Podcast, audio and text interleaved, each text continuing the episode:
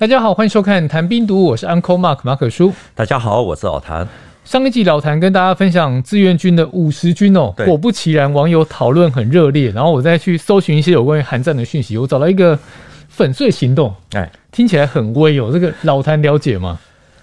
我们之前在讲韩战的时候，一开始老蒋曾经准备要派三个师到韩战战场，事实上呢，他没有去成。可是，在韩战结束之前啊。也就是大概十一天，也就是在一九五三年七月十六日，国军发动了代号“粉碎行动”的海陆空三栖作战行动，目标是针对福建、广东交界处的东山岛，总共投入了一万多人。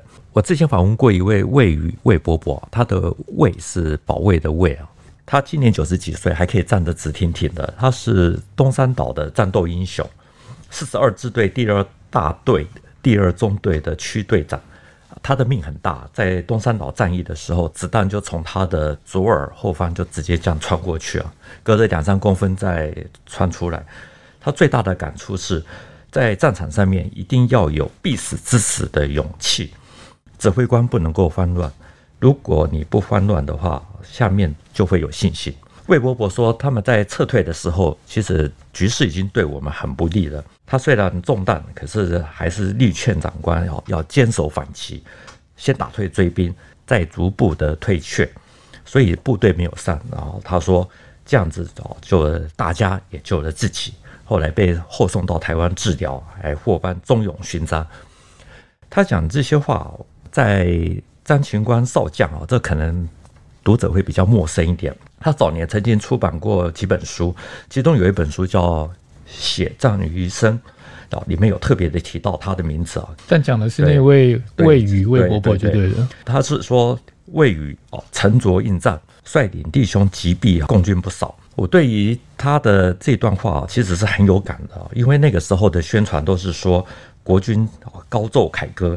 可是后来慢慢的有一些相关的报道出来，其实就是那个时候打的换枪走板。啊，有十倍于对方的兵力。可是呢，撤退的时候其实是一片杂乱，竟然还把陆军第四十五师一三五团啊留在沙滩上面，都还不知道说还有部队没有撤走，弟兄都还没上船就开走这样。对，然后海军陆战队他们后来又回头去抢救，有一些不该死的就就这样子枉死啊，就死在东山岛。这次的战役结束以后呢，老蒋也大概就知道说他的反攻大陆基本没有太大的希望。到了七月二十七日，韩战就停火，两岸也进入到超稳定的。结构虽然后来有国湾计划，可是并没有实现。福建的东山岛其实蛮耳熟的，有在关注两岸新闻或是军事新闻的网友应该知道。解放军每年都会在这边举行军演。对，东山岛的地形与台湾是比较类似，所以才会被选为每一年军演的地方。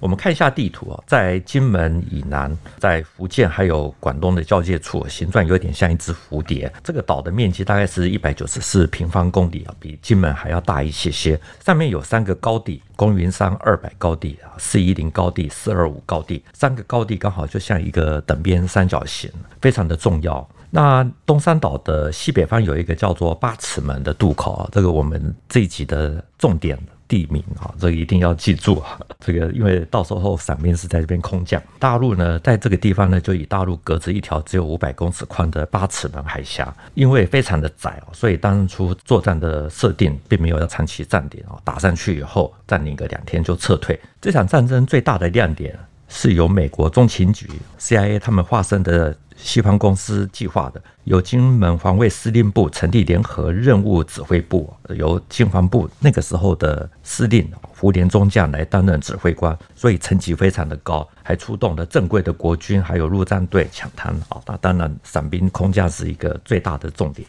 你说那时候出动了陆战队抢滩，还有伞兵，对，这让我想到诺曼底登陆的场面哦。其实这场计划是很久，在一九五三年二月啊。国防部那个时候就已经计划要突袭东山岛，原本计划要使用两个师的兵力，因为一些因素就延期。到了七月四日，国防部突然间下达说要进行粉碎计划，作战部队呢在七月十四日啊就开始陆续的登船，可是呢并没有算准潮汐的时间，主力部队的就是四十五师，他们有两个团，在那一天进来有四个营上不了运输舰，加上后来又觉得说供给的兵力不够，所以又临时追加了一个团，也就是第十八师五十三团作为预备队，整个时间呢就往后 delay 了一天，变成是十五日下午登船。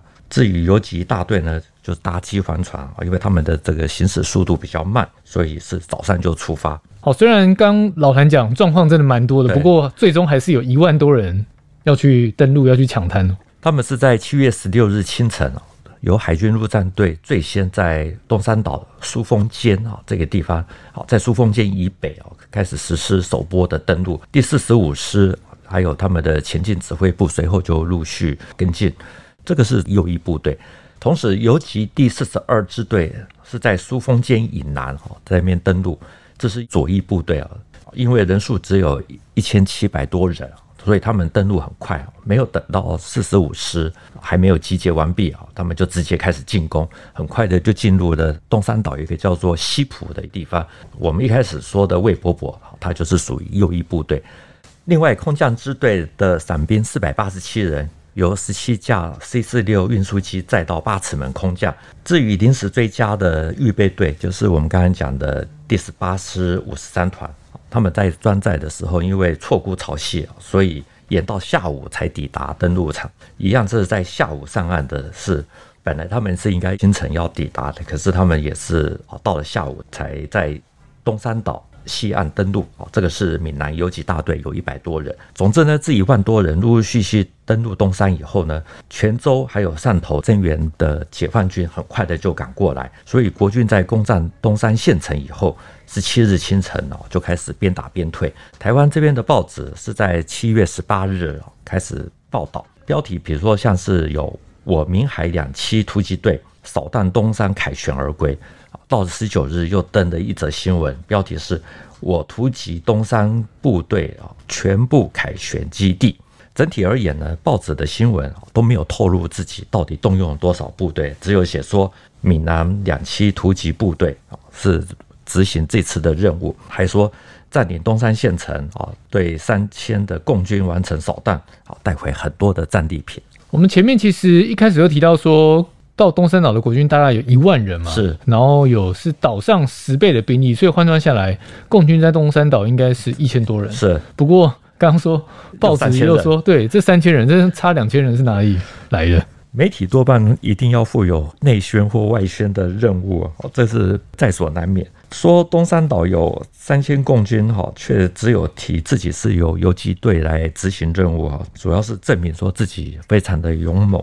因为既然是游击队都可以打成这样子，那正规军那就更不用讲。而且呢，他也间接的暗示说，一定有动用到一万人，因为我们知道登陆作战啊，攻方至少要三倍于守方的兵力，攻方要比守方多三倍的兵力。是对，这个其实我们之前节目就有提过这个数据了。但他这样出兵，周边的解放军像是泉州、汕头这边的部队，应该很快就要有回应。胡煊也预料到这一点，所以在执行行动之前，他们就先派空军把九龙江大桥给炸断，然后预估说解放军增援的部队要三十六个小时啊才会到达，所以他们有足够的时间歼灭岛上大概一千多人的部队。没想到才登陆还有空降没有多久，增援的解放军其实就陆续赶到，除了三十一军派的一个团住在汕头的。四十一军还有泉州的二十八军也另外总共派了三个团，所以他们就如潮水般涌过来。他们到了以后呢，除了向民间紧急征调门板、架设浮桥，渡过八尺门海峡，威胁到了在八尺门空降的伞兵。同时呢，当天下午过后，也有增援部队搭着机帆船或渔船等等，在东岸登陆，对魏伯伯他们的四十二支队构成了威胁。等于原本没料到解放军会那么快来，结果很快就来了。那他们这样来得及反应吗？本来就设定要十七日撤退了，并没有要长期的控制东山岛，所以登陆的国军并没有在重武器。十六日清晨登陆，还有空降东山，中午之后就攻进了县城。可是呢，东山岛上面的最重要的三个山头哦，都并没有真正的打下来。等到增援的解放军进入到东山岛，突袭的国军其实就很快的开始动摇，在撤退的时候就发生了很多的惊险场面。特别的是哦，东山岛的重头戏也就是伞兵部队。台湾有一本书哦，作者是刘忠勇先生哦，他在《空降东东山》这本书里面就访问了一些老兵，结论是一场空降东山的戏码演变成陆军为了抢救伞兵，结果付出了惨烈的代价。最戏剧性的是，国军在鸣金收兵的时候，竟然还把一整团一千多人遗忘在沙滩上面啊！结果临时加演了一出抢救陆军大兵的戏码，由陆战队派两栖战车重返滩头，再把他们载回来，创下了 LVT 在敌前顺利撤退的奇迹。你刚讲这件事，让我想到以前暑假带实习生出去采访，结果采访完了，我们把实习生留在现场，自己跟摄影搭采访车回公司的事情。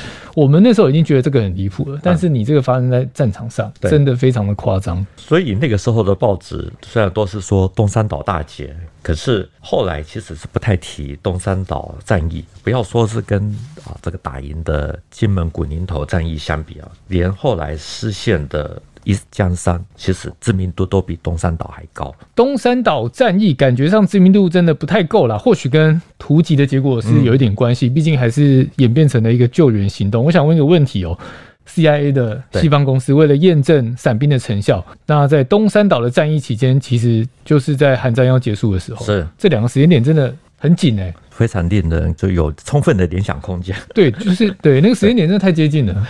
所以我们说，战争是政治的延续啊，战争也一定会死人，所以打不打一定都会有一个目的。一九五三年在韩战结束前夕啊，国军那个时候为什么会突然间发动东山岛突击作战？绝对不是老蒋突然间心血来潮说，哎，我要开始反攻大陆，而是与整个国际的环境啊有紧密的联系，有特殊的目的。首先，我们来看，在一九五一年七月十日，中国和北朝鲜的代表开始与联合国部队的美方代表进行停战的谈判。双方边打边谈，主要的争议呢，就是在军事分界线的划定，还有战俘的遣返。一九五三年，双方又因为战俘的问题陷入了谈判的僵局啊。李承晚那个时候态度是非常的硬，志愿军也是在五月十三日发动了夏季进攻，到了七月十三日开始。进行了第三次的攻势啊，这也就是我们之前提到的金城战役。因为那个时候联合国部队也集结重兵反击，所以打到了十六日啊，志愿军就进入了防御阶段。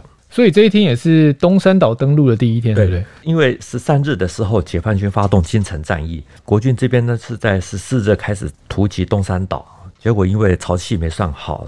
部队没有全部登船，所以是改成十五日才执行，十六日正式的打响。那突袭东山岛的时间点啊，就是因为这样子这么的凑巧，这么的特别啊，很自然就一定会被联想到说是为了要策应在朝鲜半岛的联军。我们看七月十八日啊，那个时候报纸首次刊登的有关突击东山岛的新闻，它是中央社发自华盛顿的消息，里面写说美国的国家广播公司 NBC。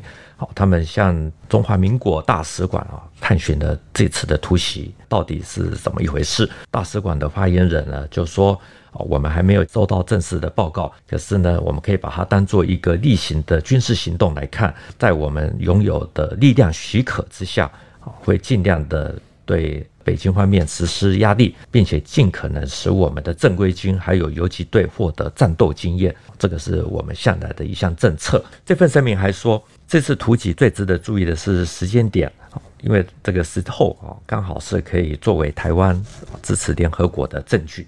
所以他也讲得很白，他就是配合联军，然后要在东南沿海来牵制解放军。没有错，这七月四日，国防部就下达粉碎计划实施命令的时候呢，志愿军的确是在夏季进攻啊，已经开始打得非常的火热。所以国军在这个时候的军事行动，一定会让北京方面啊感受到些许的压力，会尽快的签署停战协定啊。因此，韩战就是在七月二十七日，两边就开始签字了。问题是呢，抗美援朝结束，接下来解放军就把精力重新摆在台海方面啊，很快的就在一九五五年拿下了一江山、大陈岛，特别是一江山，那个时候就换成了解放军实施了陆海空三军协同作战，这也是解放军的第一次。我觉得事情的发展是蛮合理的啦，因为毕竟后院着火嘛，他可能想要赶快尽快结束战事。不过我很好奇，就是说蒋介石之前是想要派三万大军去打韩战，但是被挡下来了。那这一次东山岛的突袭，他是心甘情愿的吗？当时的军防部司令胡琏啊，他有不同的说法。他在《金门忆旧》这本书里面啊，他的说法看起来就跟那个时候国际大气候并没有太大的关联。胡琏说，五月八日啊，国防部那个时候大陆工作处就跟他说，西方公司催促我们要迅速的使用伞兵啊，不然要停止对伞兵总队的装备。他说善意，也就是老蒋希望呢，金门方面能够配合。那胡琏呢，他最初的时候是不以为意，后来才知道说这个是西方公司希望透过伞兵突袭来获取情报。之后呢，在金门的西方公司的负责人就不断的鼓励，甚至也还提出了具体的计划，要伞兵空降破坏泉州惠安的洛阳桥，还有地面部队要攻击崇武镇。他知道这个不可行啊，就是敷衍说，如果国防部能够准许的话，我们可以研究执行。同时还建议说，如果真的要做。最好以东山岛为目标，进退比较容易。结果呢，胡琏在他的书里面讲得很好玩。他说：“天下事常有出乎意料之外啊！到了七月上旬，突然之间，突击计划竟然获得国防部的批准，交给他的去实施，而且由他担任总指挥。对于这样的结果，胡琏就很直白的讲说：‘伞兵表演啊，他是用‘伞兵表演’这四个字，‘伞兵表演’是突击行动的构成主因。”最主要的目的不在于占领全岛，也不在于巩固台湾的民心士气，也不在于对中共在韩战停战谈判上面的施压。最大的目的是西方公司想要验收伞兵的空降作战能力，而台湾也想要借这个机会呢，争取一万具的伞具，因为那个价值相当的昂贵，还有其他的武器。等于胡琏是把。这一场东山岛的作战是拉到是在伞兵这一块上面对不对？对。不过他用伞兵表演，他是不是不太甘愿呢？有点调侃。呃，也不是调侃，是感慨。他说：“这个是按照西方公司的规划啊，那个时候要空降将近五百人啊，在距离大陆对岸只有五百公尺的八尺门那边降落啊，因为那边之前的调查是认为说。”只有水兵点大概一百二十人，顶多再加上一些民兵啊。可是他们的战力比较相对薄弱，所以伞兵攻降之后呢，要破坏八尺门的浮桥啊，就是跟大陆这边的连接的浮桥，阻绝解放军渡海增援，然后再歼灭空降区内的所有的敌军。可是胡琏认为，由东山岛东岸登陆的陆军要去接应伞兵的话，可能会在四一零高地这个地方啊被公安团。的部队给阻挡，就关系到整个战事的成败。于是他就规定说，伞兵啊应该降落在四一零高地南面的西浦，也就是我们前面说的四十二支队他们一开始就占领的地方，在那边降落。看地图呢，这个地方就其实离滩头很近，只有十二公里啊。伞兵降落以后立刻收伞啊，陆军前锋就到，很快的就可以把他们接回去。可是呢，西方公司坚持一定要在八尺门降落，因为认为说他们在台湾的训练基地呢，可以在一千公尺的高空投下千名的伞兵，而且可以很精准的降落在一平方公里内，所以希望伞兵能够立下阻敌于滩头的战功。等于美国老大哥想要的方式，那胡琏这边其实是不太买账，对，那这样瞧不拢。但是呢，因为谁出钱谁是老大，所以后来伞兵在八尺门跳伞的时候呢，出了很多的状况。他们在跳的时候呢，八尺门渡口的水兵连啊，他们就拿起架起了机关枪朝空中打，附近的民兵有枪的也拿枪就朝空中射击，所以有很多的伞兵其实在空中就被打死了啊。有人在开伞的时候呢，感到说，哎，这个怎么会有温热的液体啊从上方泼洒下来？结果想说啊，这个谁在小便？没想到是比他还晚跳伞的同袍啊，竟然被击毙。然后在空中洒下了热血。空降东山这本书里面其实都有详细的描述。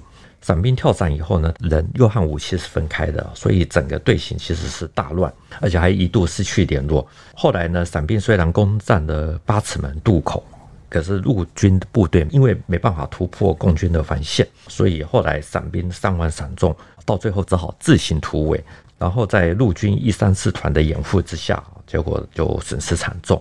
所以胡琏他才讲说，伞兵表演是这次突击的最主要构成主因。海陆空的出动啊，是陪公子读书啊。伞兵一降落，其他的军种就陷入了泥沼。其实我觉得，透过胡琏他的文字，对你就可以知道说，他对这一场东山岛战役到底是什么样的立场。他用的表演。对，然后又说陪公子读书，是啊，所以东山岛为什么要打？一般主要说法就是配合韩战，在东南沿海牵制解放军，希望朝鲜半岛的停火协定可以赶快的签订啊。但是呢，胡点他的说法就比较窄化一点，就是西方公司想要借这个机会去验证伞兵的作战能力，台湾这边是想要透过他们来获取一万具的伞具，还有其他的武器。我知道大家听到这边可能会有点疑惑啦，东山岛战役到底是算赢还是输？因为后面的撤退是非常离谱。不过你刚刚这样讲下来，其实他也一度攻占县城嘛，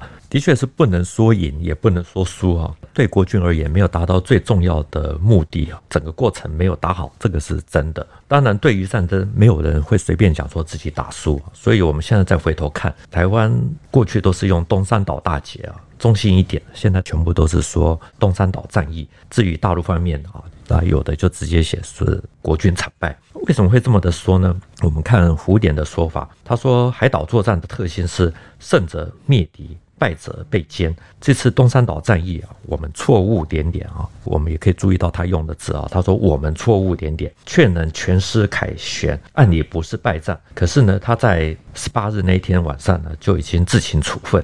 因为师出无功，而他自己自我检讨啊，主要是犯的战胜不复的大错误，也就是每次作战的胜利的状况原因不会完全的相同。我听到这边我有点疑惑了，是 好，他说师出无功，所以自我检讨，对，但是一方面又认为全师凯旋不算败仗。这有点新中间路线吗？对对，真的就一直很矛盾啊。胡典又有他自己的解释哈，他说他和陈毅下面的部署啊，其实彼此之间并不陌生哈，因为双方从苏北打到山东，又从山东打到河南，反正就一路打，好到了明海，也就是金门沿岸哦，又陆陆续续打了四年。特别是南日岛的突击啊，陈毅更是片甲不留。他说原本以为陈毅的援军。在种种的条件之下会来不及调动，没想到啊，他却出乎了厦门、云顶岩，还有海城、南太武，有两座高山。大陆呢，可以在这边用扩大的放眼镜啊，看到金门，也就是廖若安那边，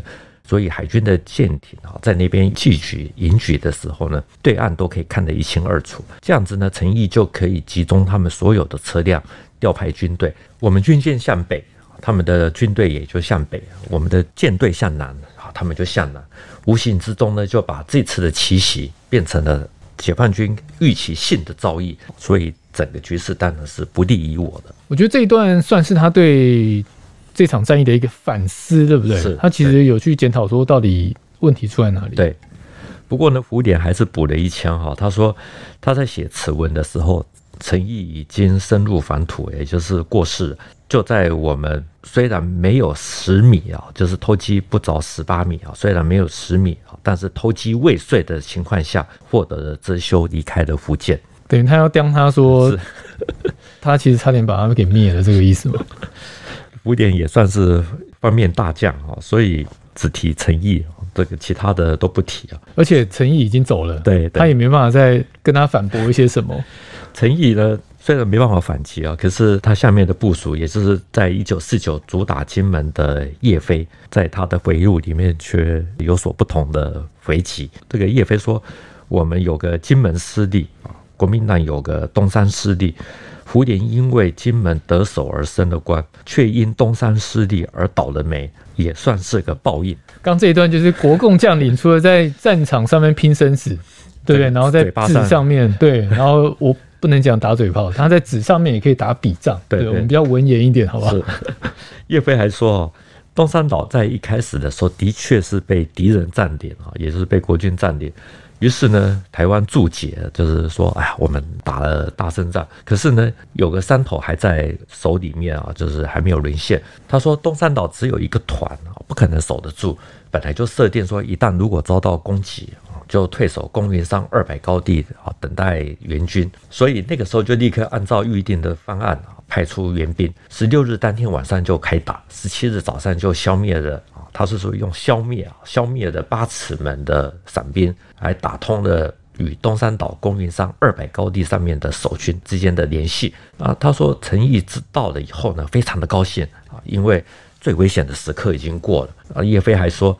因为没有迅速占领港口，很遗憾的说啊，这个才让一部分的敌军搭着军舰逃走。所以他这边讲的才让一部分敌军搭军舰逃走，是不是前面我们提到那个陆军抢救伞兵是，然后海军陆战队抢救陆军的那一段？对。国军在撤退的时候，一三五团还留在岛上。在东山岛战役哈，那个时候担任海军陆战队参谋长的孔令成啊，他后来是担任警政署署长啊。现在年轻人可能也没有听过，他是西安晚曲军校出身的。他在十七日下午搭乘最后一批水陆两栖运输车后撤，在起锚的时候啊。还用望远镜瞭望东山岛，结果看到沙滩上面还有黑压压的人影在那边窜动，于是就和陆战队司令周宇凡讨论，决定再回头去抢救还在岛上的一三五团。当天晚上八点，一三五团那个时候他说已经失去了控制啊，一窝蜂的就向 LBT 这边跑，没有办法做有秩序的撤退。你就可以知道说人性哦，战场上面